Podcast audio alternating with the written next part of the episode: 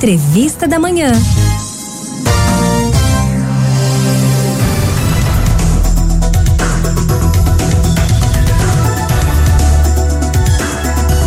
Bom, você que está acompanhando o Manhã 105, nós estamos ao vivo também agora através do nosso canal do YouTube, youtube.com/barra. Você que está no site radiolinda.com.br já está vendo aí. Estou com o Padre Bill de Arruda conosco aqui no nosso Manhã 105. Ele que vai conversar, nos ajudar a entender mais sobre o nascituro. A vida é um dom de Deus. Por que a gente trouxe esse tema hoje? Próximo sábado, dia 8, é celebrado o Dia do Nascituro. Para datas, para datas, comunidades paroquiais, as dioceses de todo o país são convidadas a realizar um sinal de esperança. A data celebra então o direito à proteção da vida e saúde, à alimentação, ao respeito, ao nascimento sadio. O objetivo é suscitar nas consciências nas famílias e também na sociedade, minha gente, o reconhecimento do sentido e do valor da vida humana em todos os seus momentos. O padre Bill de Arruda vai nos ajudar. Deixa eu dar já um bom dia para ele. Padre Bill, bom dia, bem-vindo aqui ao nosso Manhã 105. Railson, bom dia, bom dia, bom dia Anselmo, nosso produtor, Railson apresentador, mais um bom dia muito especial para todos os nossos queridos rádio ouvinte, ouvintes da Rádio Olinda, a rádio da, a rádio da família, a rádio cristã católica que nós devemos escutar e investir muito porque a, a Rádio Olinda tem transformado com seus programas a vida de muitas pessoas. A Rádio Olinda tem sido uma bênção de Deus na vida das famílias. Então eu quero dizer da minha alegria de estar hoje nesta manhã aqui para uma reflexão, uma ponderação acerca da vida intrauterina, isto é, do nascituro para usar a linguagem do direito civil. Ô padre, a gente já começa é, falando que é muito importante a gente entender a realidade do nascituro, que a gente trata como feto, né, muitas vezes, e aí o senhor me corrija se eu estiver errado, de uma forma errônea, né? A gente costuma dizer que ainda não é um bebê, um bebê é só quando tá ali formadinho já, só se alimentando, crescendo, mas eh, no, nos estágios iniciais a gente costuma chamar de feto.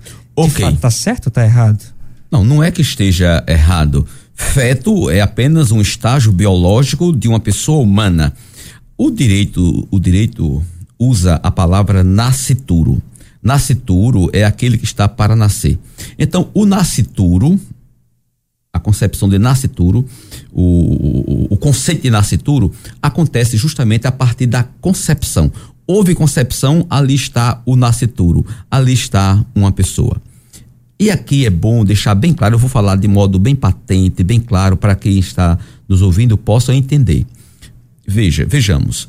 Existe na biologia, são dogmas biológicos, estágios, estágios biológicos. Por exemplo, a célula ovo é um estágio biológico, o embrião é um estágio biológico, o, o feto é um estado biológico, o zigoto é um estágio biológico. Só e somente isso. Agora, são estágios biológicos de uma mesma e única pessoa, isto é, o nascituro ah, o nascituro é o ser que está em desenvolvimento no útero materno. Nascituro, aquele que está para nascer. O direito civil, no artigo 2 diz que a personalidade jurídica do nascituro começa com o nascimento com vida, vírgula, porém a lei põe a salvo desde o momento da concepção os direitos do nascituro. Ora, se o nascituro tem direitos, logo nós estamos nos referindo a uma pessoa, porque só quem tem pessoa é, só quem tem direitos, melhor dizendo, é uma pessoa. Então, uma pessoa que começa a partir do momento da concepção. Que isso fique bem claro. Dizer que a vida começa a partir da concepção não é dogma religioso. O Papa, o bispo, o padre, o diácono, o cristão, ninguém tem autonomia para dizer que a vida começa na concepção. Apenas a igreja corrobora, reafirma confirma aquilo que a ciência, aquilo que a autonomia da biologia tem, é a biologia que tem essa autonomia para dizer que a partir do momento da concepção inaugura-se a aventura de uma nova vida, uma vida que não é da mãe, não é do pai, e muito menos do Estado.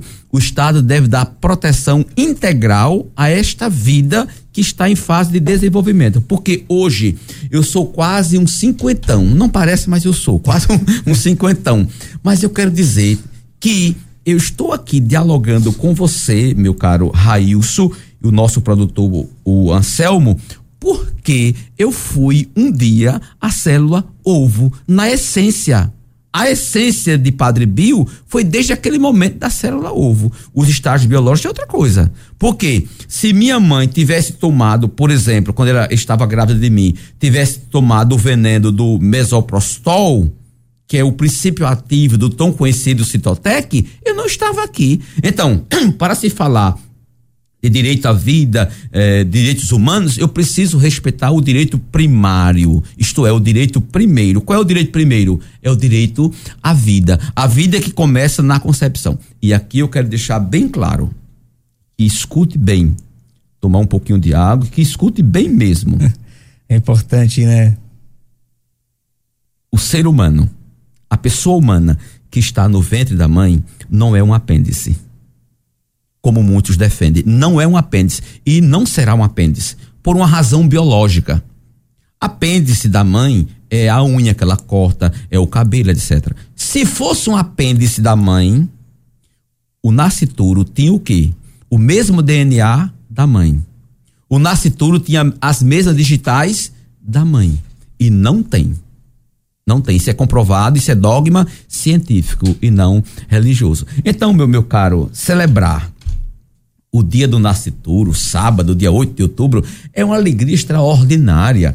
Quando eu trabalhava na outra paróquia, nós colocamos na cidade do Recife três outdoors, três.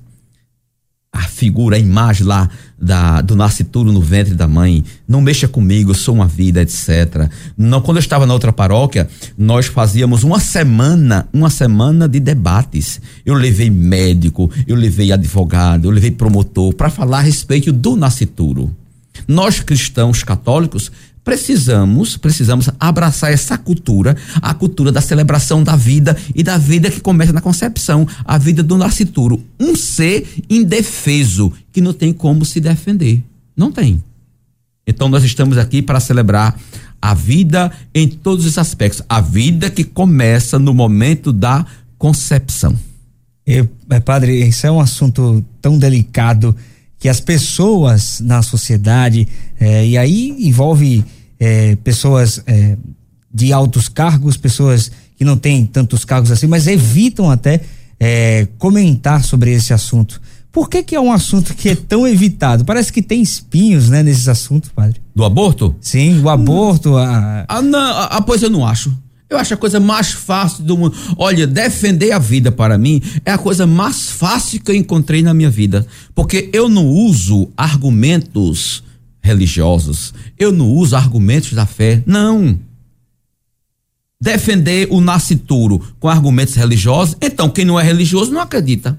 Então, eu defendo o nascituro e assim nós devemos defender, é, ancorados, arrimados, apoiados na ciência, na biologia, porque quem tem autonomia para dizer que a vida começa na concepção, Vou reiterar o que eu já falei, vou repetir. Não é o Papa, não é o bispo, não é a igreja, não é o Papa, não é ninguém. Quem tem autonomia para dizer que a vida começa na, na concepção é a biologia, é a biogenética, é a genética. Somente a igreja, a igreja corrobora, ela confirma isso e defende a vida na sua sacralidade e na sua inviolabilidade a partir do momento da concepção. Veja, é, Railson, eu não tenho, eu não tenho nenhuma dificuldade em dialogar com pessoas que é a favor do aborto. Não. Eu vou, algumas pessoas, aqui pra gente, e o povo da rua. Alguns padres morrem de medo. Aí aborto eu não vou. Aí eutanásia eu não vou. É pena de morte eu não vou. Pois eu vou, meu amigo. Vou a qualquer debate. Pode me convidar. Eu posso sair daqui agora me convidar. É, vamos, vamos pode me convidar, porque eu vou defender a vida. E na minha, na minha visão, defender a vida é a coisa mais fácil do mundo.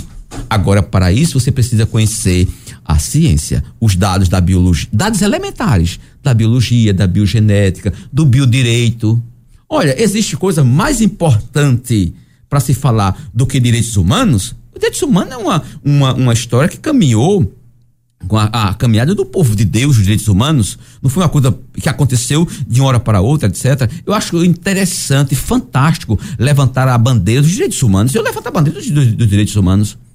Agora, eu levanto a bandeira dos direitos humanos porque eu respeito o direito primeiro, o direito primário. Porque se eu não respeitar o direito do nascituro, o direito de nascer, cai por terra todos os outros direitos porque não é o direito, não é a vida que gravita, que gira em torno do direito. Não, é o contrário.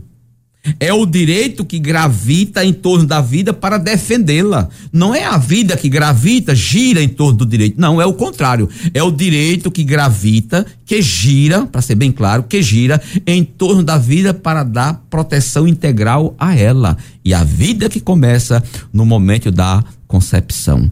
Nós vemos aí, por exemplo, a Carta Política de 88, a Constituição Federal, fala lá, no, lá logo no início da, da, da, da, da Constituição artigo 5 dos direitos, dos direitos sociais, a inviolabilidade da vida. A vida tem que ser inviolável.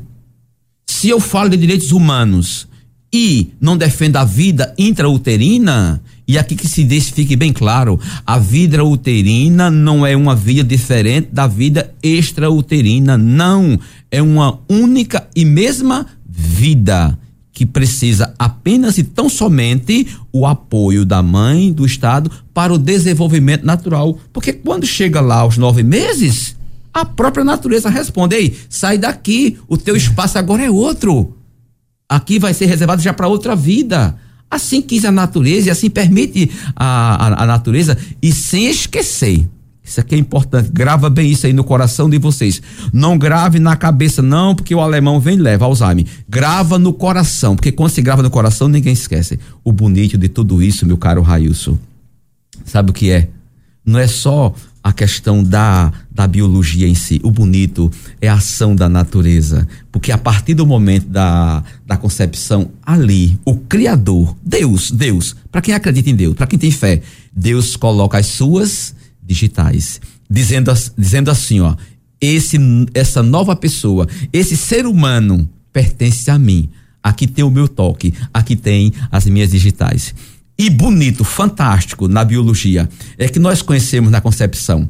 São bilhões e bilhões de sementes masculinas ao encontro de uma única semente feminina para ser, para explicar na linguagem biológica, né? O espermatozoide e o óvulo. E quando um espermatozoide, veja, são bilhões que vão ao encontro lá nas trompas. E quando um espermatozoide penetra na célula, no, no, no, no na, na, célula, o, o óvulo, não a célula ovo. A célula ovo já é o zigoto, já é o embrião, já, já é, é, o fruto dessa já, já, já, é o fruto da concepção. Uhum. Quando o embrião penetra na célula óvulo, óvulo, o que é que acontece? aquilo ali, ó, ele se fecha. Os outros tentam penetrar, tentam entrar e não conseguem. Por que não conseguem? Porque ali já tem dono, ali é uma vida, uma vida que deve ser respeitada. A natureza, a biologia é coisa fantástica para explicar o, o, mistério da vida. É verdade, padre. Olha, e a gente é, falando sobre esse assunto ao longo da nossa programação, durante essa semana a gente repercutiu a sua presença aqui. Um ouvinte que preferiu não se identificar questionou. Dizem que o feto ainda não é pessoa, por isso não tem direitos. É, direitos do nascituro. Queria que o senhor falasse. Oh, o feto tem direito sim. Que história é essa? Não é pessoa? Com todo respeito a quem fez a pergunta, o feto é uma pessoa é triste que o direito civil nosso, no artigo 2 queira diferenciar vida de personalidade. É um descompasso terrível, porque onde há vida, existe personalidade humana. Eu não posso dizer que aqui existe personalidade sem existir vida. Eu não posso dizer que aqui existe vida sem personalidade. E a recíproca é verdadeira. Onde há vida humana, há personalidade humana. Onde há personalidade humana, existe uma vida. Isso é muito importante.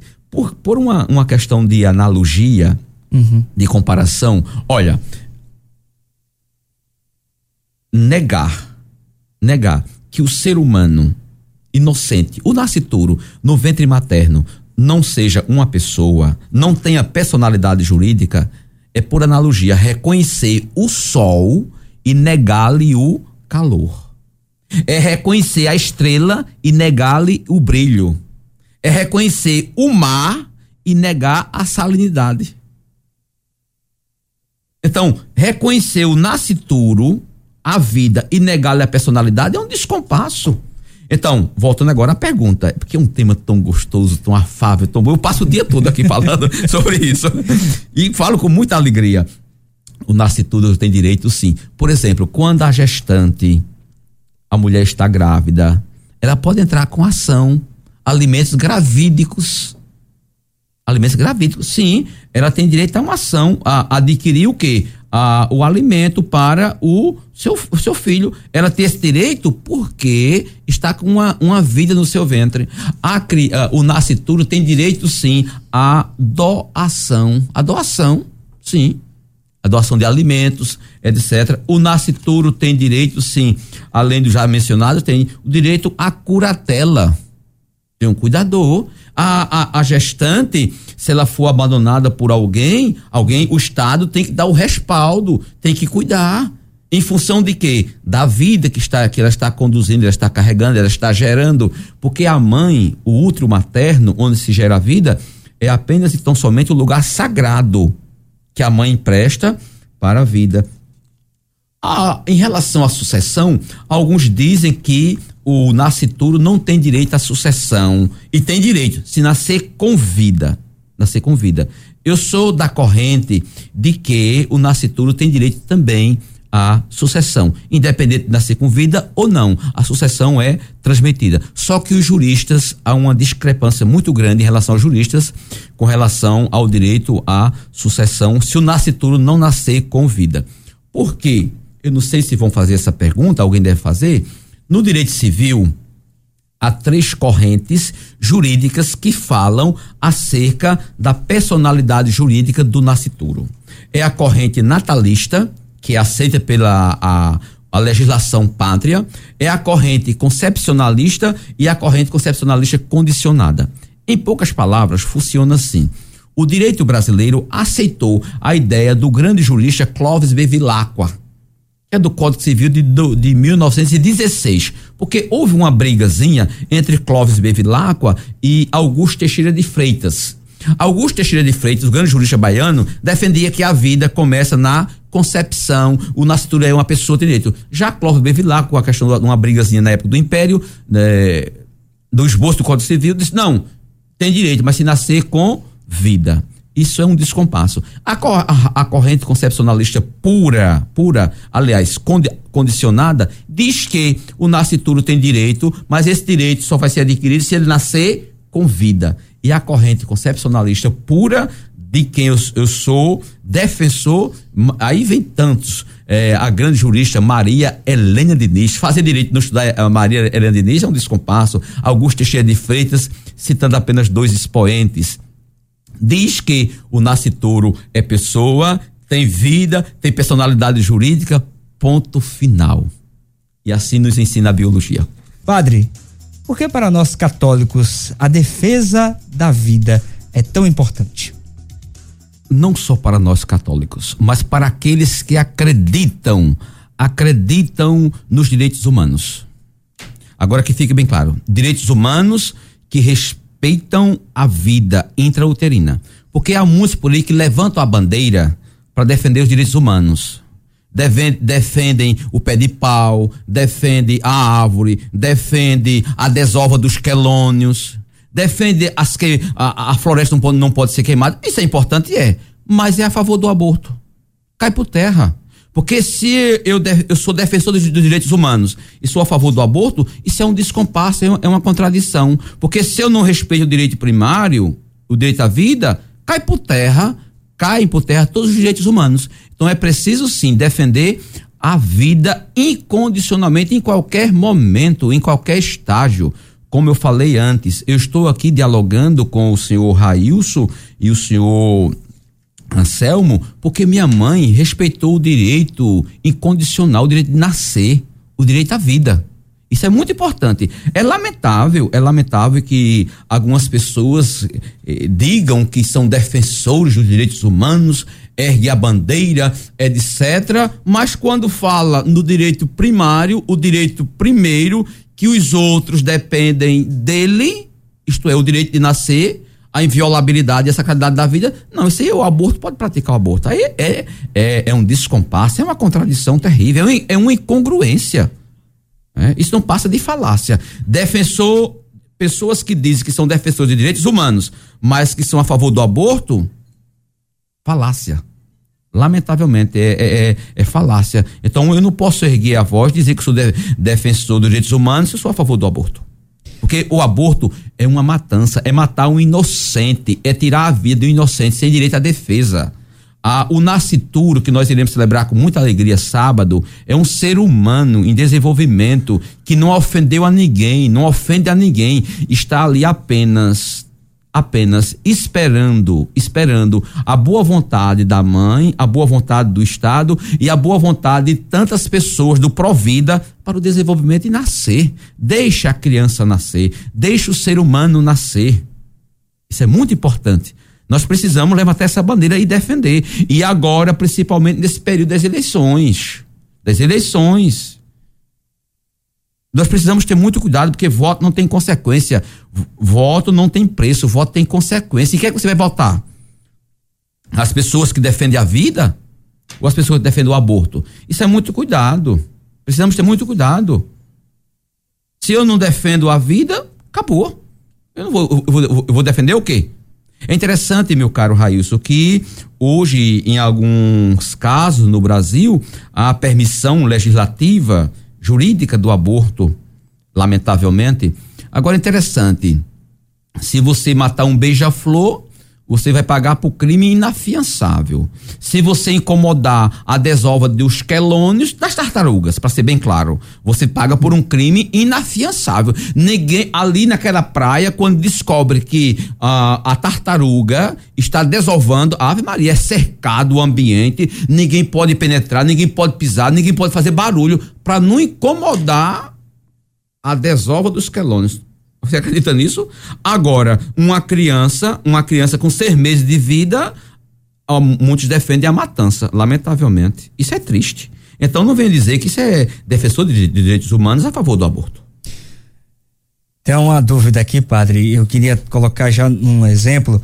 É, uma hipótese de indenização em que o pai de família sofre algum acidente de trabalho e a família precisa ser indenizada tem uma esposa grávida e com mais duas crianças. Para a gente entender melhor, nesse caso, só os filhos que já estão na vida extrauterina teriam o direito, ou a criança que, que, que ainda não nasceu tem o direito também? Não, a criança tem direito sim, a vida intrauterina tem direito tão como a vida extrauterina. E eu estou fazendo falando isso aqui de vida extrauterina e intrauterina, porque isso é uma linguagem também jurídica, é uma linguagem das ciências, mas é a mesma e única vida. É um direito, porque a mãe está ali com um novo ser. Isso é tão, isso é tão importante que se a, a mãe ficar grávida e a criança não sabe, nasceu, a mãe não sabe quem é o pai, quando a criança crescer, maior de idade, ela tem o direito de saber quem é o pai dela.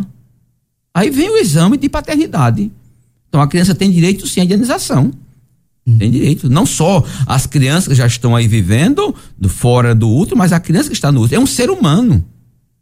Com todos os direitos. E o maior direito, direito a inviolabilidade, a sacralidade da vida, o direito de vir ao mundo. Isso é muito importante. Padre, chegou uma dúvida aqui no nosso WhatsApp. É, por que, que o lá. aborto não é solução em caso de gravidez indesejada? Nunca foi e nunca será, porque quem pratica o aborto, a mãe que pratica o aborto, carrega sequelas terríveis pro resto da vida. Eu sou padre, eu posso dizer, o que um psicólogo consegue na terapia o, o, aliás, o que um padre consegue em uma confissão, um psicólogo não consegue na terapia. No, no, em uma orientação de psicologia. Por quê? Porque na confissão há uma abertura total do fiel, porque sabe que ali é sagrado. E se o padre revelar, o padre vai ser excomungado. É? Aí há uma abertura. E eu estou dizendo isso para dizer que eu atendo. Nós padres temos uma experiência maravilhosa traumatizante e ao mesmo tempo maravilhosa de atender pessoas com 80 anos de idade, 90 anos de idade, as mães, e que lá na adolescência fizeram um aborto e até hoje não se libertaram disso. não se libertaram desse trauma. Porque tem a consciência de que mataram uma pessoa. E não há, não há terapia que consiga consiga apagar isso da mente, esse trauma da mãe. Quantas mães com 80, já tem mãe com 80 anos, 85 anos, chegando para mim em confissão dizendo que praticou um aborto lá quando era jovem, seus 15 anos, 20 anos. A gente, nós entendemos, entendemos. A igreja é misericordiosa, é misericordiosa. A igreja deve rezar? Sim, mas eu dou um conselho para essas mães. A penitência é essa. Olhe, a sua penitência vai ser essa. Quando a senhora encontrar alguém, alguma jovem com essa ideia de matar o inocente, a senhora aconselha não fazer isso. Aconselha não fazer isso. E se puder ajudar, ajude financeiramente, com roupa, com beijo, com tudo. Ajude. É a penitência que eu dou. E a que... pessoa sai feliz da vida. E às vezes é o que acontece, né, padre? A pessoa não está nem pensando em matar, mas por não ter condições. Justamente, é. a igreja não condena essas pessoas. Porque às vezes a mãe pode praticar o holocausto silencioso, porque fala-se muito por aí, fala-se muito de holocausto lá na, na, na Alemanha, fez muito barulho. Mas e o holocausto silencioso de tantos abortos que são praticados aí? Nas clínicas abortistas, é, no anonimato. Há quantos por aí? Ninguém fala desse holocausto silencioso? Nós precisamos falar. Isso clama a Deus por justiça.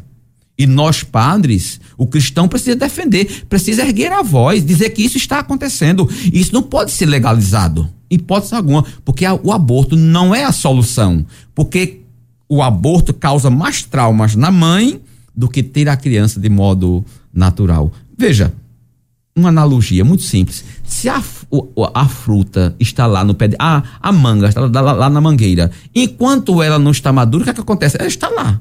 Uhum.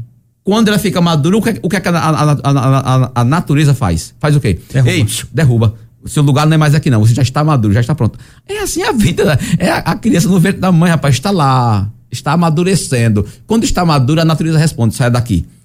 Procure seu lugar. Aqui agora é espaço para outra vida. É bonito isso, a, a, a, a vida humana, quando é vista, quando é defendida na visão da ciência, da biologia, da, da ação de Deus, porque nós somos fagulhas da eternidade, nós somos digitais da ação de Deus. Isso é muito bonito na nossa vida. Então, aborto não é e nunca será a solução. Agora, nós precisamos o quê?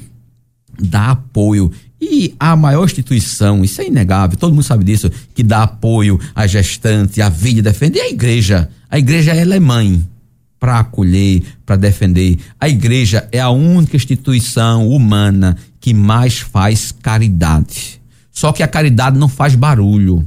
O que faz barulho é o pecado dos filhos da igreja. Não os pecados da igreja, mas o pecado do filho da igreja que faz barulho. Mas a, mas a igreja é a instituição, instituição humana que não é estatal, que faz mais caridade e faz caridade para acolher, acolher. Isso aqui, essa é nossa reflexão hoje aqui de manhã, defendendo nascitura, a vida, isso é uma caridade que nós estamos fazendo. Quantas mães estão nos ouvindo e talvez grávidas com ideias equivocadas e agora vão dizer, não, pelo amor de Deus, fazer isso não, isso é uma vida, é muito bonito saber que ali se gera a vida, uma vida humana. A coisa mais sagrada é gerar a vida humana e Deus só deu esta graça à mulher não deu ao homem. É verdade. O padre, o senhor falou da, da questão da caridade, falou da, da instituição da igreja como mãe que acolhe, que ajuda, mas e o social? E o governo? Qual o papel que ele deve exercer nisso? A gente vê, às vezes, muito, muitos governantes tentando ser neutros nessa questão de aborto, nessa questão de, de saúde pública, mas qual é o papel de fato que o governo deve entrar aí? Ô, oh, meu filho, o governo deveria seguir apenas e tão somente a questão da legislação. Graças a Deus que o Congresso está criando o Estatuto do Nascituro. Eu estou vibrando, eu estou acompanhando todo o processo. Eu recebi de um, alguns parlamentares, inclusive eu mandei para a senhora secretária de saúde da época, a ministra Damares, isso aqui, ó, o livro de minha autoria. É? A aquisição da personalidade jurídica do Nascimento, ficou feliz, escreveu para mim, respondeu, está usando, está muito feliz com isso. Meu jovem, o governo deve defender a vida, isso sim. Dizer que aborto é questão de saúde pública é falácia, é mentira. Aborto nunca foi questão de saúde pública. Aborto sempre foi um assassinato. Aborto é tão sério que o médico que pratica um aborto, que pratica um aborto, vai a júri popular. E só quem vai a júri popular é quem mata uma pessoa. Então, o, o nascituro é uma pessoa. É uma pessoa. Então, dizer, meu jovem, com essa ideia de que aborto é questão de saúde pública, que me desculpe, viu? É falácia. É falácia. Não existe. Aborto é um assassinato, é matar uma pessoa inocente, sem direito à defesa. Interessante. Todos erram. E só quem paga é o inocente. É, eu, vejo muitas pessoas aí, ah, aquela, a, aquela jovem, quando eu pratiquei o aborto, ela sorriu, ela ficou feliz. Isso é sentimento seletivo. É olhar só para um lado. E o inocente? E a prática do aborto são várias práticas, é a coisa mais terrível do mundo. E eu tenho certeza que se o médico que pratica aborto, qualquer gente da área de saúde, filmasse como é que se pratica o aborto e colocasse nas redes sociais, muitas, muitas mães iriam ver que é a maior agressão, o, o, feto, o nascituro tentando se defender das pinças amoladas, tentando se defender do veneno, tentando se defender da injeção de potássio, de potássio que é empurrado na cabeça do bebê para ele ter uma parada cardíaca. É um sofrimento terrível. E pior, há tipos de aborto que é, a, a, a, o nascituro, ainda nasce vivo termina de matar fora do útero. É a coisa mais terrível do mundo. Se isso fosse apresentado em um vídeo, como é que se pratica o aborto para muitas, muitas mães, elas iam pensar da agressividade de, de matar um inocente. Então, sim a vida, isso sim, sim a vida. E não caia nessa ilusão de que aborto Aborto é questão de saúde pública. Nunca foi e nunca será. Aborto é um assassinato, é matar um indefeso, um inocente.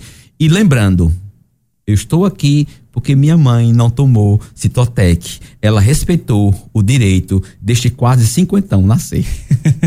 Ô padre, agora, é, di, diante do direito canônico, o senhor falou aí do, da questão jurídica, que é um, um o pessoal vai a júri popular. Sim, que, é o que... Código Penal de 1940, tá lá, não mudou não. É, diante... Mas para minha felicidade, o Estatuto do Nascituro está sendo criado no Brasil. Alegria. Diante, diante agora da realidade da igreja, quais as penas para a pessoa que, que veja, faz veja, a igreja é mãe, é mãe, mas toda mãe precisa orientar o filho e também dizer, olha, aqui isso aqui é, é coisa séria, precisa receber um, um, um, uma punição, porque a punição, o castigo é para ajudar a pessoa, para a pessoa despertar que ela errou. Veja, a igreja ela apresenta na legislação de 1983, no novo, a novela legislação, porque a igreja teve dois códigos. O Código Pio Beneditino de 1917 e agora o, o, atual. E lá a igreja coloca o aborto, quem pratica o aborto é, incorrendo ao efeito, recebe uma pena de excomunhão. Quer dizer, não está na comunhão da igreja. igreja. Porque está matando uma pessoa. E a igreja coloca lá sete tipos de pecados que recebe excomunhão automática. Não é que o bispo vai dizer, está excomungado, o pau vai dizer, não, ele está na própria legislação, na natureza da legislação. O delito, o, o, delito, o pecado é tão grave que a igreja diz, olha, quem praticou isso aqui não está mais em comunhão né, da, da, igreja. Então precisa rever a situação. Aí é a questão de do o aborto, é a questão de sagrar um bispo sem mandato apostólico, revelar segredo do sexto mandamento quando é cúmplice, é, é, profanar as espécies eucarísticas, as, as espécies eucarísticas, é, atingir, agredir fisicamente a pessoa do sumo pontífico com a intenção, com dolo, é, é a, a, questão da, da, da, de renunciar à fé católica cristã, os apóstatas, é, estão fora da comunhão da igreja. São sete, sete pecados que a igreja diz: olha, quem praticou essa ação aqui não pode mais caminhar na comunhão da igreja. A não ser que, isso aqui é bonito, que a pessoa se toque, volte para a igreja. É interessante que nesse momento o padre não dá de imediata absolvição. Ele introduz a pessoa na comunhão da igreja, na comunhão. Depois que a pessoa está na comunhão da igreja, aí o padre dá a absolvição. E diz: Olha, vamos caminhar juntos porque o nosso fim não é aqui, o nosso fim é a eternidade. E para ganhar a eternidade é preciso estar sempre na graça de Deus. É verdade. Padre Bill de Arruda, eu quero agradecer sua presença Meu aqui. Meu Deus do céu, já terminou, foi? Já. quero agradecer demais a sua presença aqui, trazer o senhor mais vezes para a gente debater, o senhor sempre muito esclarecedor nas suas palavras. Muito obrigado pela disponibilidade. Ah, alegria extraordinária, obrigado. Espero que Espero que, que as, as ondas da Rádio Olinda tenham chegado aí nesses lugares tão longínquos, distantes e que essa nossa reflexão aqui tenha tenha tocado no coração de tantas pessoas. Minha gente, 8 de outubro, dia do, do nascituro. Morte não, vida sim. Vida sim. Vamos defender a vida do inocente. E cuidado com o seu voto nas pessoas que são a favor do aborto. Cuidado. A sua bênção para todo Deus abençoe. De Deus. Uma bênção especial para todos os queridos rádio ouvintes da Rádio Olinda, Rádio da Família. Em nome do Pai, do Filho e do Espírito Santo. Amém. Amém. Pena que passou tão rápido.